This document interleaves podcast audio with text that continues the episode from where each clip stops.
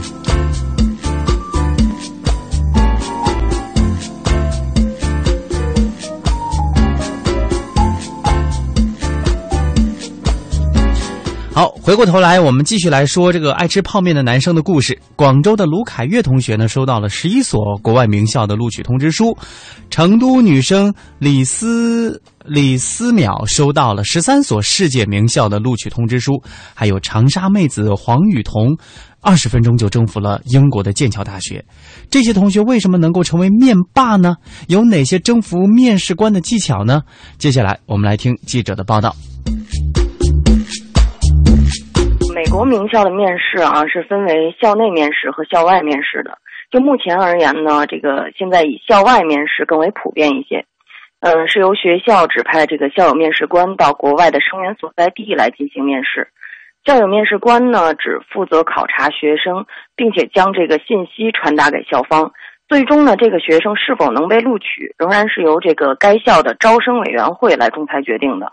因此呢，这个校友面试官起到的作用就是，呃，实际上就是给申请者和校方提供了这个双向了解的这样一个机会。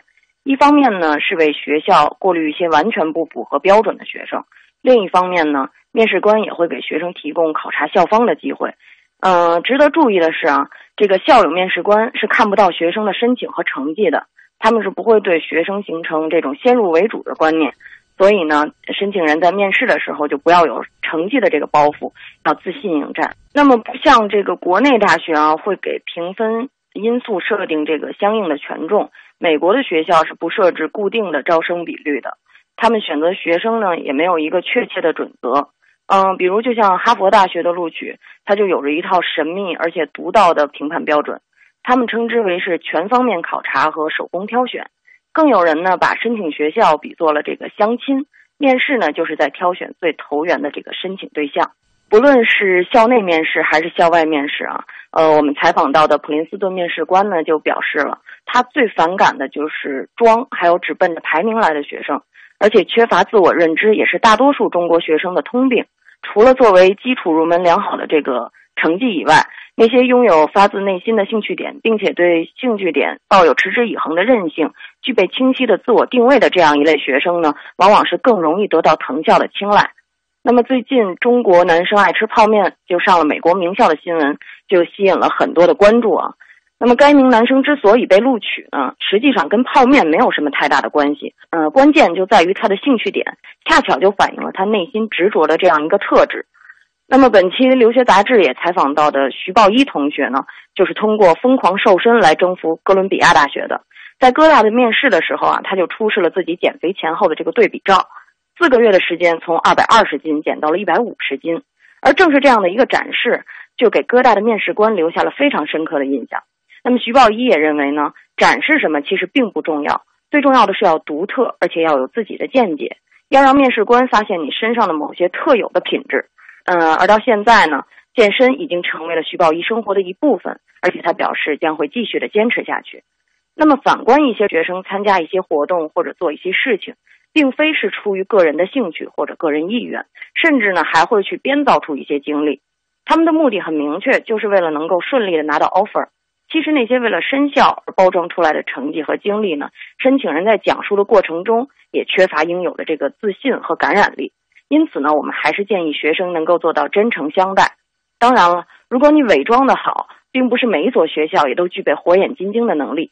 但即便是日后被录取了，谁又能保证你在接下来几年的学习和生活中会不会备受煎熬呢？是痛，非痛，问世间有几个学会初衷？南北。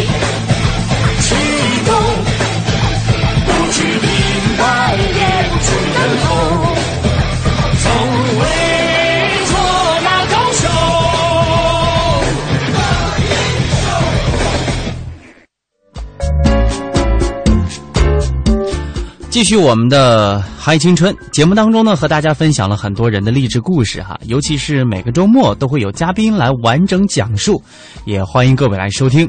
但是今天要和各位说的却是红烧肉的故事。我们在这儿呢，就套用一下《百年孤独》的讲述方式吧。大家想不想听红烧肉的故事呢？如果你要说那我能只只能说，可我没让你要说，而是问要不要听红烧肉的故事。这是百年孤独的路子吗？如果你说不要，我就只好说我没让你说不要，我是要问大家要不要听红烧肉的故事。如果接下来各位愣住了，不说话了，那我一定会提醒大家，我没让大家说不说话，而是要问大家要不要听红烧肉的故事。呃，如果大家对这一段呢感觉很陌生的话，推荐大家啊，你有多久没有读名著了？读一下《百年孤独》吧，也许会为我们刚才这个套路哈找到出处。那接下来呢，呃，没有让大家换台的意思，继续听哈。我们还是要给大家来说一说红烧肉的故事。呃，各位到底是听啊，是听啊，还是听啊呢？呃，那就听吧。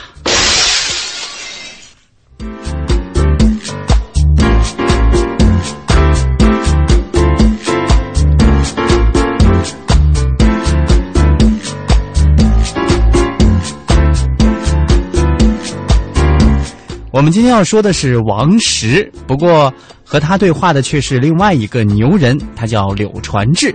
这两位都是踩着青春的尾巴，开创呃迈开了创业的步伐。这个如果咱们香港的朋友对这两位不是很熟悉的话，我们可以简单的给大家介绍一下哈。真的是现在这个内地八零后、九零后的一代偶像啊哈。虽然他们自己不是八零后，这个人家人家也曾经有过八零后的时光嘛。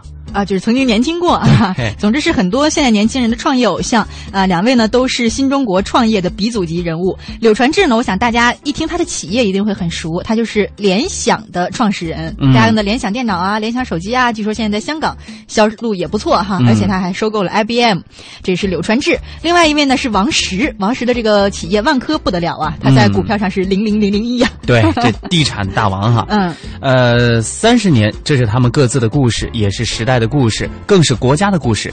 三十年后的昨天晚上，在中国企业家绿公司年会上，两位传奇人物坐到了一起，讲述着光阴的故事，分享三十年的人生情怀和商业感悟。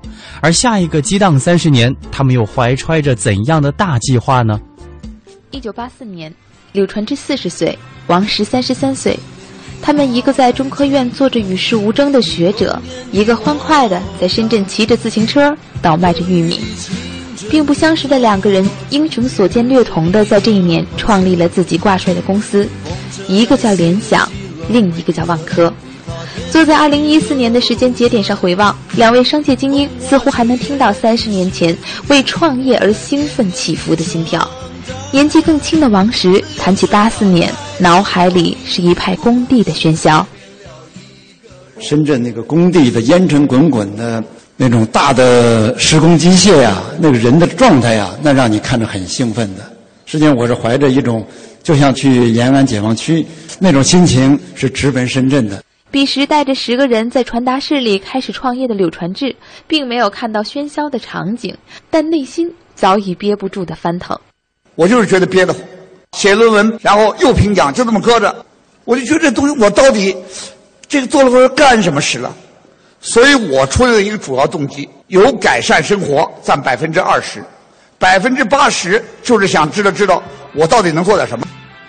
十年一梦，一觉醒来，一九九四年的柳传志和王石都成了外人眼中的大老板，但他们的公司却正经历着成长的烦恼。柳传志的联想因为外资背景的 IT 企业大举进入中国市场，面临着卖不出货的窘境；而王石的万科则发生了员工受贿的丑闻。十字路口上，两人又做了惊人相似的决定：改革公司制度，彻底的改组，就是把这个组织架构改变了，然后把业务模式改变了，然后选杨安庆来管这个事业部，建立这个监察系统。从制度上对每个人都怀疑，制度性的监督就是让你。在要犯罪面前收手，或者在真的犯罪的时候能及时发现。一晃又是十年，改制的阵痛早已舒缓。二零零四年，与万科、联想同岁的八零后青年开始步入社会，而王石和柳传志则还像青春期一样在折腾，或者是说在攀登。这一年，王石登上了珠穆朗玛峰，柳传志的联想则吞并了 IBM。不同意义上的一览众山小，却没有长舒一口气的冲动。零四年的时候，你们采访我、问我的时候，都是充满了怀疑的眼光，都是认为这是蛇吞象，你能成功吗？啊，所有人都是这样的。你自己呢？我自己相信百分之六十到七十，很多来讲说一览众山小啊，那种感觉是没有的。实际上，我记得当年的情景来讲是阴天飘着小雪花，就一丝惆怅。突然七大洲完成了，您的下个目标在哪里？就突然你你就有点感到茫然了。就这样，时间自顾自的走到了二零一四。对于王石和柳传志来说，下一个重要的节点在哪儿？那时他们想达成的目标又是什么呢？这两人给出了一远一近、截然不同的回答。王石说，他的目标在二零四九，就是我们面对二零四九共和国成立一百周年的时候，我们应该是，我们来尊重别人，也被别人尊重。如果说过去我们更多的是社会与上面政策的开放。但现在我觉得已经到了看我们自己，反省我们自己。而柳传志则把目标设在了近在眼前的二零一五，他甚至迫不及待地透露了联想控股明年即将上市的大计划。联想控股呢是联想集团的母公司，现在呢基本定在就是二零一五年。如果控股能够整体上市，这个平稳，我的职业生涯就画了个圆满的句号，就不再陪王石玩了啊。一九八四年的动力与梦想，一九九四年的问题与烦恼，二零零四年的攀登和高峰。不管柳传志过两年还是否愿意陪王石玩，他们之间像昨晚这样的对话还会继续下去。也许是面对面聊聊，也许就是神交。中国商界从泥土里长出来的传奇，值得我们记住并回望。跟王石在一起谈话，我很有兴趣的原因是，因为我常说一句话。这个爱过恶的人吃红烧肉，跟没爱过恶的人吃红烧肉滋味是不一样的。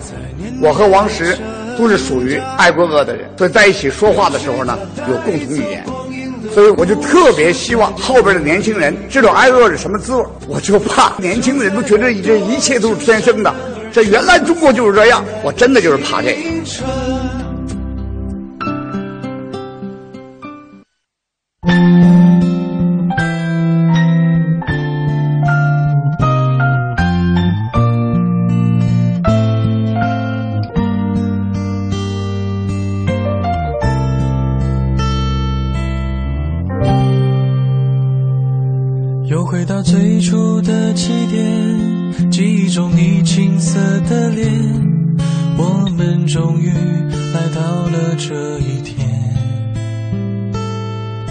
下的老照片，无数回忆连接。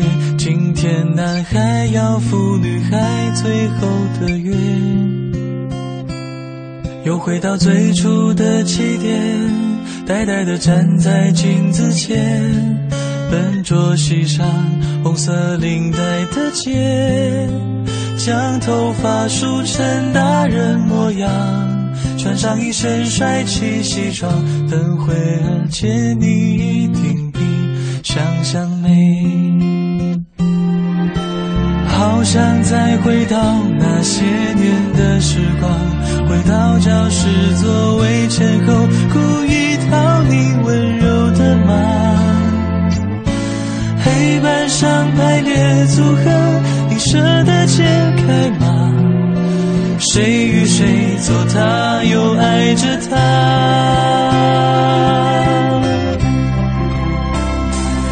那些年错过的大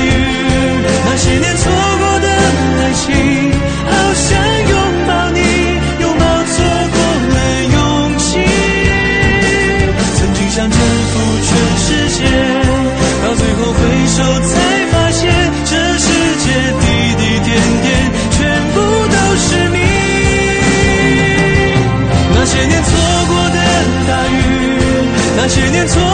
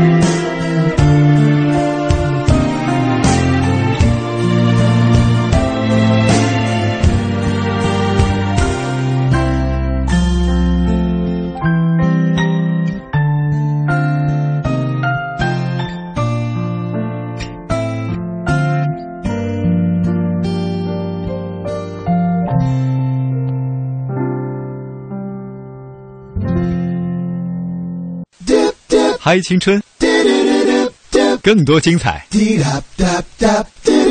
正在继续。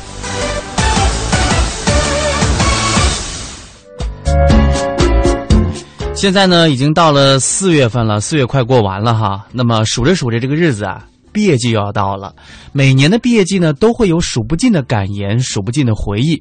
那么，二零一四年毕业季即将到来，大家会怎么面对？如何回忆呢？第一眼宿舍其实什么都没有，挺破的，毛坯房嘛。来了以后我非常怀念当年高中住宿的时光。有点拥挤，等大家把东西填满之后，反而觉得不拥挤了。可能因为就比较温馨了吧。见到他们之后，会觉得这才像一个宿舍。刚来的不熟，就要锁柜子。以后开始就对我就特别尊尊敬？愚人节回到宿舍，一屁股坐下去站不起来，被人在凳子上粘了脚，然后只能坐等他们几个回来救我。那天我上厕所，我忘了带纸，然后给他们挨个发微信，挨个都说他们在外边，然后但是我就绝望了，在在厕所里蹲了半个多小时，他们才回来拯救我。像我们宿舍那么小的空间，大家共用一张桌子，一块共用一个杯子，有时候没外套就互相穿嘛，这种关系我觉得不会有了。突然回来之后就觉得啊，今天晚上没有热水用了，就发现嗯，可能别的室友已经帮你打好热水了。每天从早上到晚上都有人跟你一起吃饭、上课、睡觉，不管干什么都有人跟你在一起。然后以后可能就要一个人去面对这些了。时间过得真快呀！还有两个半月就要离开宿舍了，我会自己默默的哭一哭。强忍着吧，不能哭。其实我还真的挺希望我是最后一个走的，因为我可以把他每个人都送走。想再再再跟这哥们儿们再过四年都不多。将来大家不管是走到哪儿，只要是到了这哥们儿所在的这个城市，肯定心里就踏实，因为有他在。大学四年，该玩的玩了，该学的学了，然后自己想要的东西也在努努努力争取，而且有这么一帮真是情投意合、狼狈为奸的朋友，大家一块儿整天没心没肺的，大家能在一起就非常的欢乐。就算你白天在在在干什么，都不是很那个，不是很顺心，但是晚上回来，大家只要凑在一起聊聊天、玩玩游戏。一点的疲劳都没有。明天你是否会想起昨天你写的日记？明天你是否还惦记曾经最爱慕的你？老师们都已想不起猜不出问题的你，我也是偶尔看下面。才想起同桌的你，谁去了多愁善感的你？谁看了你的日记？谁把你的长发盘起？谁给你做的嫁衣？每次听到这样的旋律呢，都让我回想到了曾经毕业的那段时间啊。其实那个我不知道香港的朋友们对这种校园回忆的歌曲是哪一首？这个反正同桌的你是咱们内地一代又一代的人对校园生活的回忆哈。对对对，呃，至少是八零后之前的啊，对吧？八零后、七零后、六零后这些，是吧？之后的九零后。咱们就不好说了，我们都没有这方面的生活体验。关键我们太老了。哎，你是言外之意说我们俩是同龄人吗？哎呀，行吧，让你占个便宜。青春爱情喜剧电影《同桌的你》啊，就刚才我们听到这些片段呢，是即将上映了，也正值二零一四年的毕业季。电影特别发布了《同桌的你》的宣传片，同宿舍的室友们共同讲述了那些年他们在一起的时光。对于即将到来的毕业分别，互道珍重，说一声同桌再见，后会有期。嗯，这个电影《同桌的你》呢，创意就来源于一九九四年高晓松创作的校园民谣《同桌的你》，就是我们刚才说的那一首哈。嗯，老师们都已想不起猜不出问题的你。《李献计历险记》导演郭帆指导。你唱的实在太难听。呃，这部电影呢，呃，监制是高晓松哈。杜阳任制片人，周冬雨、林更新，还有王啸坤、呃宫格尔等等这样的一些明星吧，他们主演的青春爱情影片。它主要讲述的是李小芝和林一这一对同桌，从小芝呃周小芝呃从初中、高中、大学，直到毕业十年后的青葱记忆和甜蜜恋情。影片拍摄取景地包括了北京、厦门、纽约、费城等地。嗯，这个电影《同桌的你》当中的这个男女主角呀，也备受大家关注，因为这个两个年轻的小年轻的这个 年轻人，你看到他们青春无敌，我就羡慕嫉妒恨呢。啊，是这个最近传出了绯闻哈。呃，林更新和周冬雨他们呢饰演的角色，就从从初中一直到大学，都一直是同桌同学。大学，然后两个人和各自的室友之间也发生了不少让人呃挺无语，但是很爆笑的事情。其实呢，这样的生活正是我们曾经、现在或者未来所经历的日子。不过他这个倒是概率挺小的哈，就从小到大两个人都是同学。对，嗯，虽然刚到宿舍的时候，可能许多人都对于这拥挤的环境嗤之以鼻，嗯，对于又硬又窄的床铺满腹。牢骚，但是当这拥挤的环境被床被、衣服、热水瓶挤得更满的时候，反而觉得更温馨了。嗯，连硬板床也是越睡越舒服。最重要的原因啊，就是有了舍友的陪伴，那些坦诚相待又互相关爱的兄弟姐妹们，真是这样。不过同桌的你呢？刚才我们已经给大家放过了，再来跟香港的朋友们介绍一下我们内地另外一首非常有代表性的校园民谣。对，那些花儿。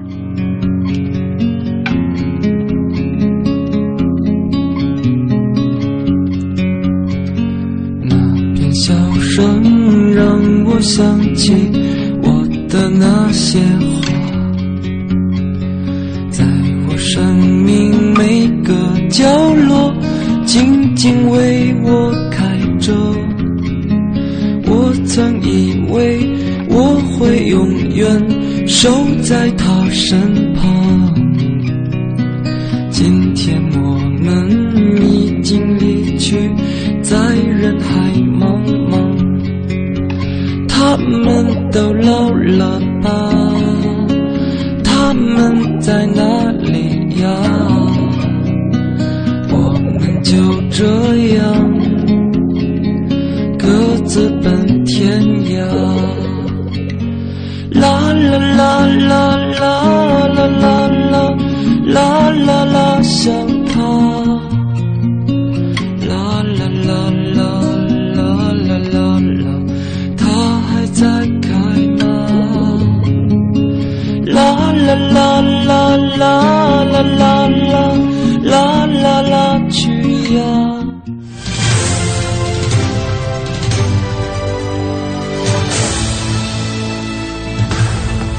是中央人民广播电台香港之声数码广播三十二台，香港之声全天候为您服务，以国际化的视野为您提供权威的新闻信息、丰富的文化知识和周到的生活服务。香港之声倾心打造湘江观潮、中华人物、数字新生活、民歌风尚、珠江瞭望、阳光心灵等精品节目。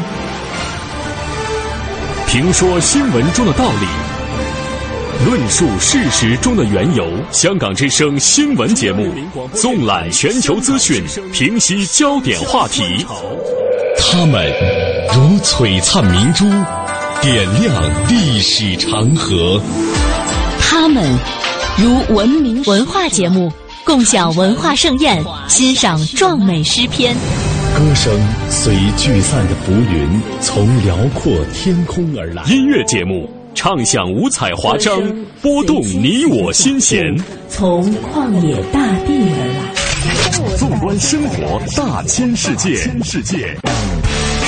生活服务节目，发现生活智慧，展示多彩人生。寻找独家观点，普通话、广州话双语播出。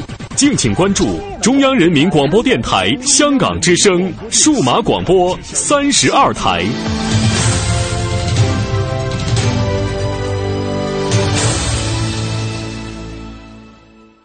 我要让全世界都能听见我的歌声。我们想为小朋友开设冰上芭蕾课。我想给失独老人一个温暖的家。我们要组建自己的话剧社。收音机前的你，梦想又是什么？中央人民广播电台香港之声携手香港青年交流促进联会，共同推出“梦想舞台二零一四”，为你筑起梦想的平台。即日起至五月十六日，用文字、声音、图片、视频等各种形式分享你的梦想故事，就有机会赢得共十五万港币的圆梦启动金。行动起来吧！为我们的梦想注入生命力。详情请登录中国广播网三 w dot cnr 到 cn。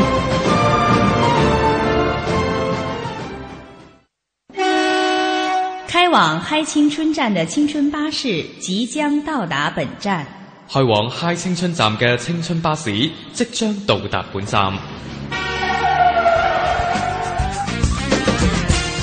想畅游世界名校，世界名校，想了解想了解全港、全中国、全世界的青年人正在关注的热点。嚟啦嚟啦，快啲上車啦！青春巴士帶你嗨翻趕快上車吧！青春巴士帶你嗨翻青春。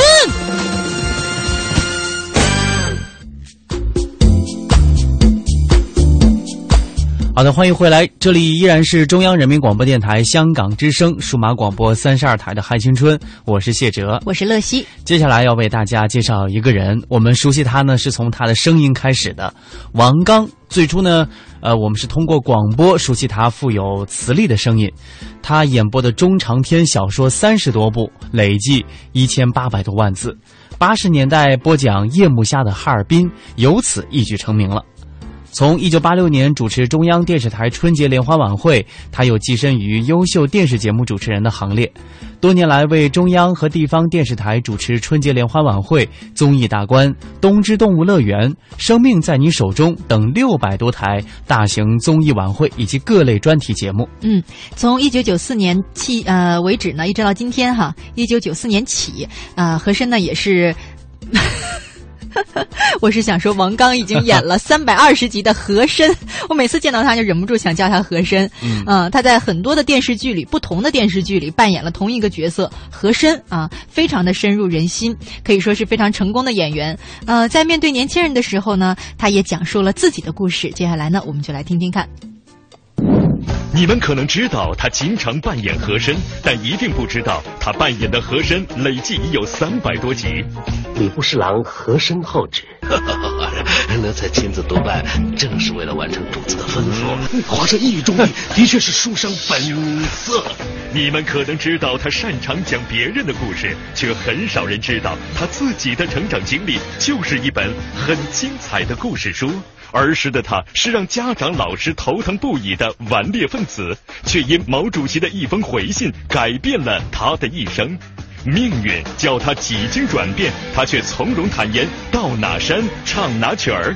他是王刚，偶尔较真儿的他，愿与年轻人一起分享他生命中经历过的重重转变。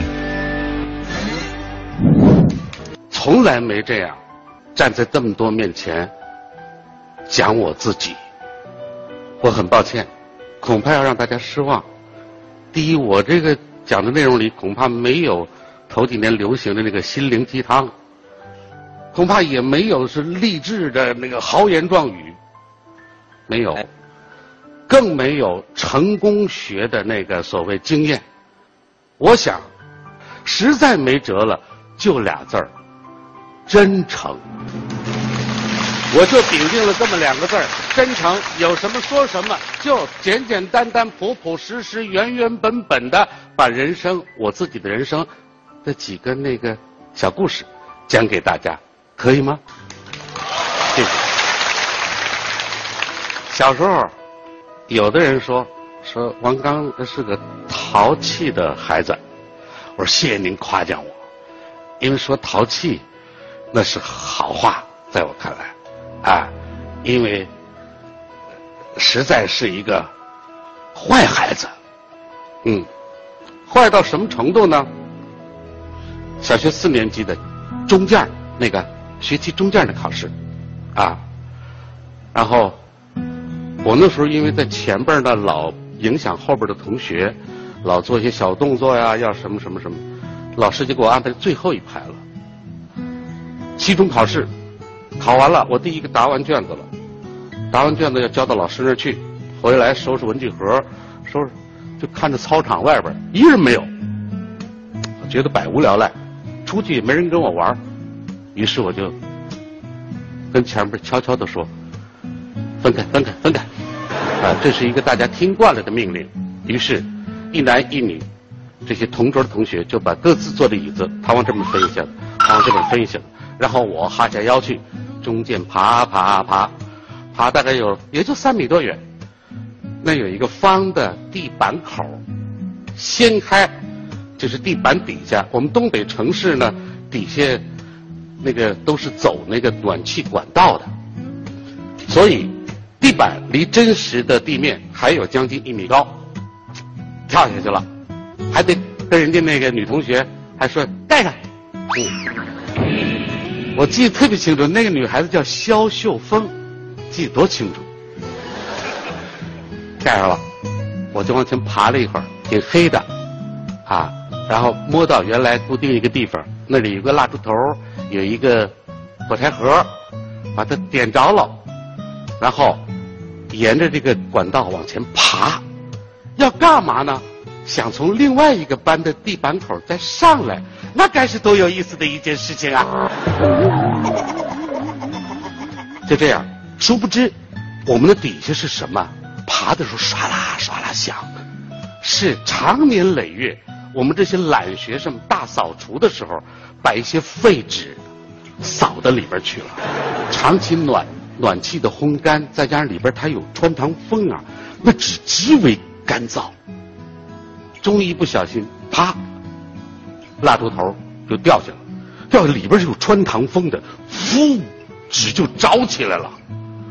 我知道这下要惹祸，就上前扑，就扑。好几十年的楼房了，地板都是缝子，顺着地板缝子开始往上冒烟。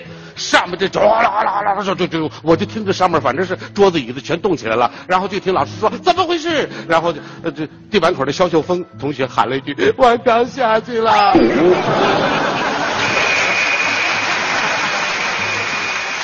大家用各种各样的器皿就开始往下浇，往下浇，然后终于火灭了，我也在底下是拼命的扑，最后我就跟落汤鸡似的，被我们一个叫姓孙一个老师就给提了出来了。嗯，我已经吓得不得了了。老师说了一句话，我差点没哭了。你烧着了没有啊？当然还有很多很多，时间所限不说了。罄竹难书。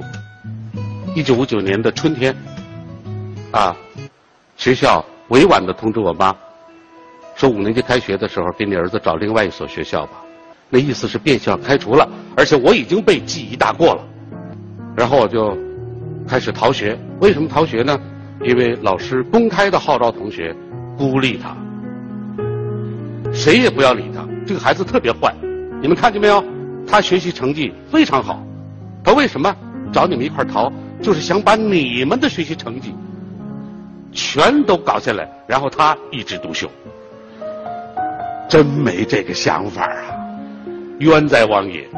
但是大家从此一个孩子王。就变成了人人嫌弃的这么一孩子。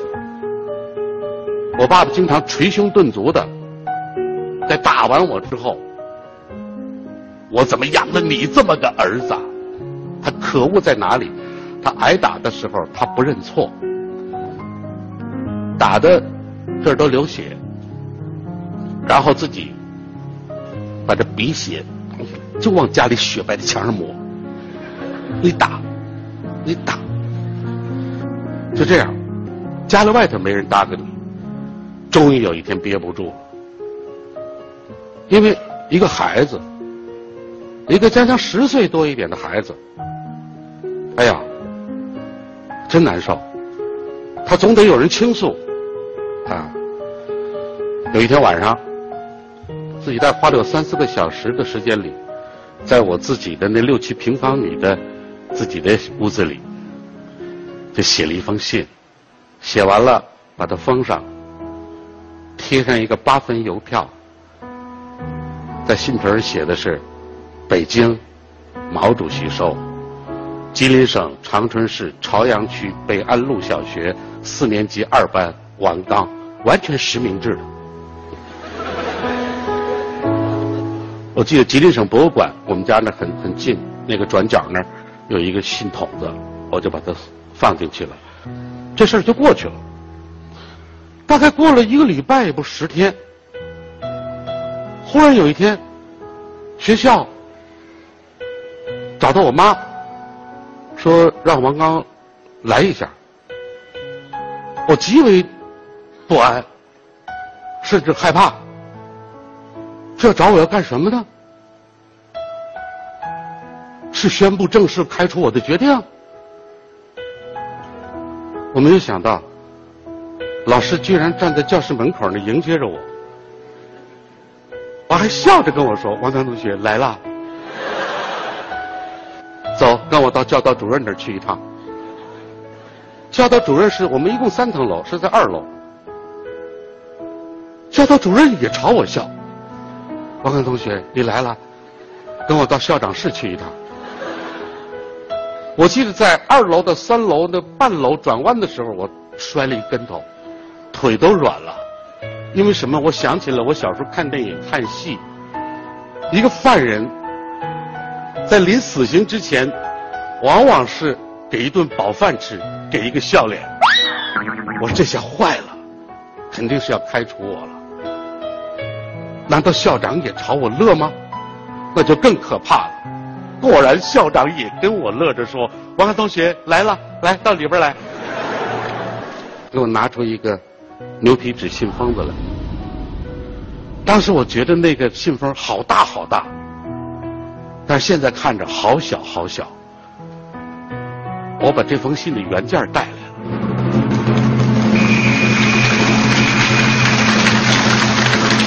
上面写的：吉林省长春市朝阳区北安路小学四年二班王刚小朋友收。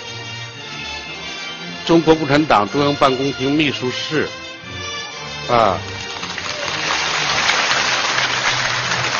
这是中共中央办公厅秘书室的回信，不是毛主席的亲笔回信。里边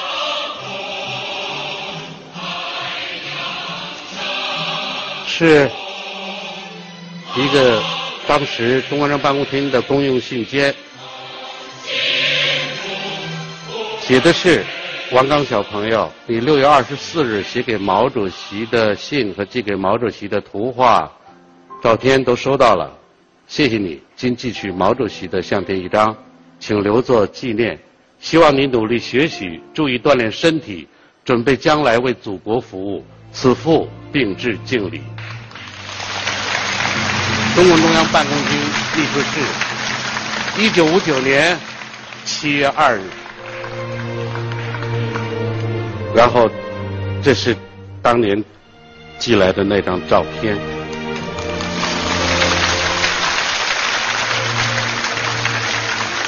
后来还好，还真是一个不错的孩子，好孩子。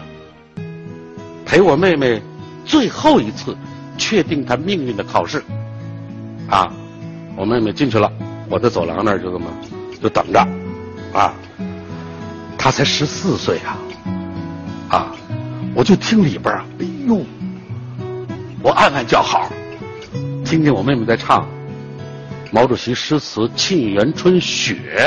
那首歌就是“北国风光，千里冰封哇”。我记得他当年把这个腕拉的老长老长，我在外边，哎呦，好哎，好哎，好哎，太好了，太好了。结果唱完了，他们是对话什么，我就听不太清楚了。一会儿我妹妹出来了，说：“哥，还不让你进去一下。”我说：“找我干嘛？”我我说不清楚，你进去吧。我就进去了，就像这样的几位在那坐着，啊。我说，我就站着。说你是王静的哥哥？我是。哦，听你妹妹说，她会唱啊，会跳，受你影响？我说你没什么影响，啊，就是平时玩儿哦，那你你会干嘛呀？我听这话有点别扭，我就回了一句：那你想让我干嘛呀？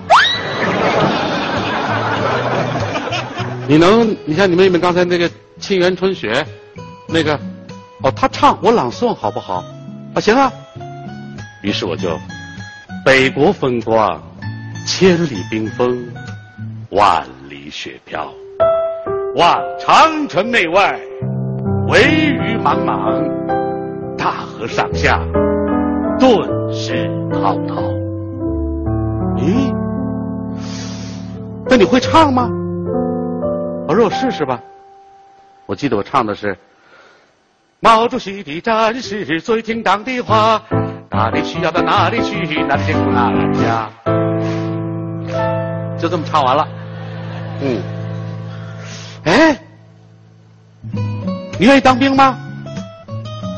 我一听这话，你知道我心里这，我告诉你，在当年呢，比你们说这哥俩一个要是北大，一个清华的还。天哪！但是呢，我这人就还不是那种啊，是吧？我当了，不是这样。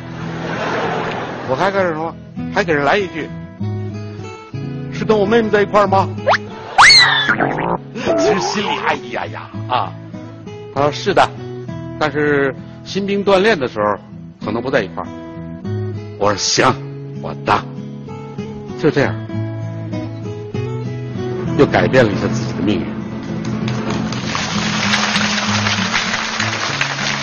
一次偶然的机会，我记得辽宁电台这个老编辑叫刘宝祥，刘宝祥先生拿来这么大一卷子。我刚啊，有一部好书叫《夜幕下的哈尔滨》，你能不能播一播？其实此之前我已经录过很多了。